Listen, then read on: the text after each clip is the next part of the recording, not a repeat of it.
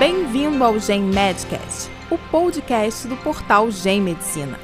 O objetivo do Gen Medcast é difundir informações e experiências que auxiliem na prática da medicina, com entrevistas, análise de artigos científicos, discussão de casos clínicos e highlights de congressos.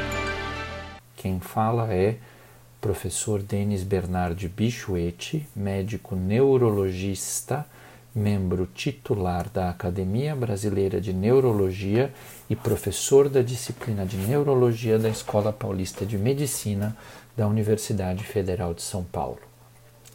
Cefaleia é um dos sintomas mais prevalentes que existe, se não o mais prevalente. Cerca de 95% da população mundial terá pelo menos um episódio de cefaleia ao longo da vida.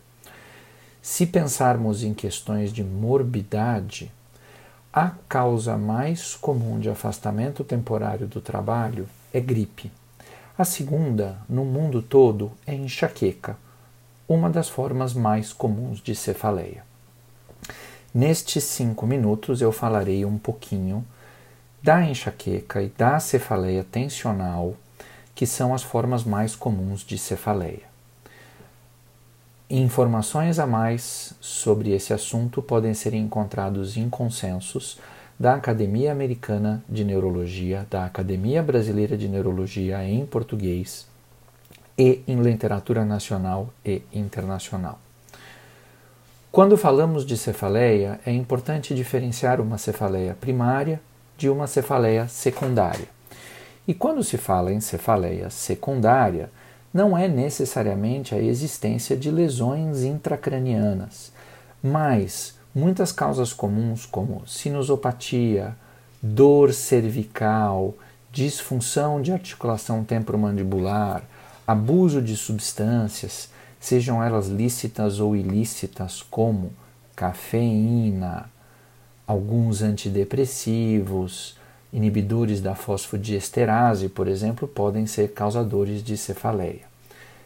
É claro que quando a cefaleia vem acompanhado de um sintoma neurológico objetivo, como rigidez no cal, como febre intensa, como anormalidade de marcha, dificuldade visual, alteração de força de um lado do corpo, você deve investigar. Mas muitas vezes não é necessário um exame de imagem.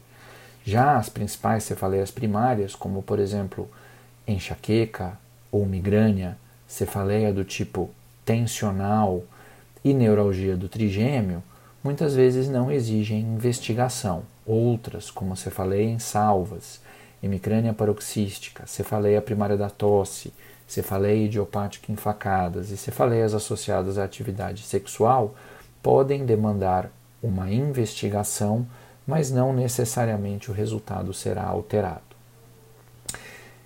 É importante, um dos principais fatores. É, ponto, volta.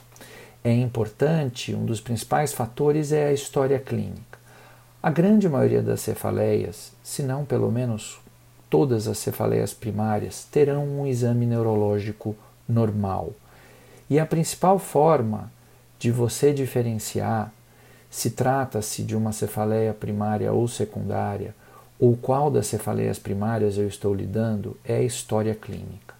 Então, quando começou, como dói, aonde dói, qual a periodicidade dessa dor, se ela é leve, moderada ou intensa, se ela irradia para algum lugar, se existe algum fator conjunto como fotofonofobia, osmofobia, vômitos, sonolência, diarreia, fenômeno autonômico, se existe algum fator agravante, algum fator que melhora, algum desencadeante, qual medicação e qual dose é usada e os antecedentes pessoais.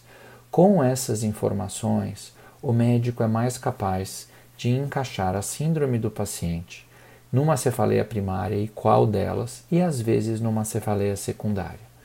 É importante uma investigação ativa sobre a qualidade de sono, sobre a existência do transtorno do humor, sobre a realização ou não de atividade física, momento pessoal conjugal, alimentação e uso excessivo de analgésico. Lembrando que o abuso de analgésico é geralmente classificado como 5 ou mais doses de um analgésico simples por semana ou três ou mais doses de um analgésico específico, como triptano ou ergotamínico. Você ouviu o Gen Medcast. Acompanhe nossa página para ficar por dentro das novidades. Até o próximo podcast.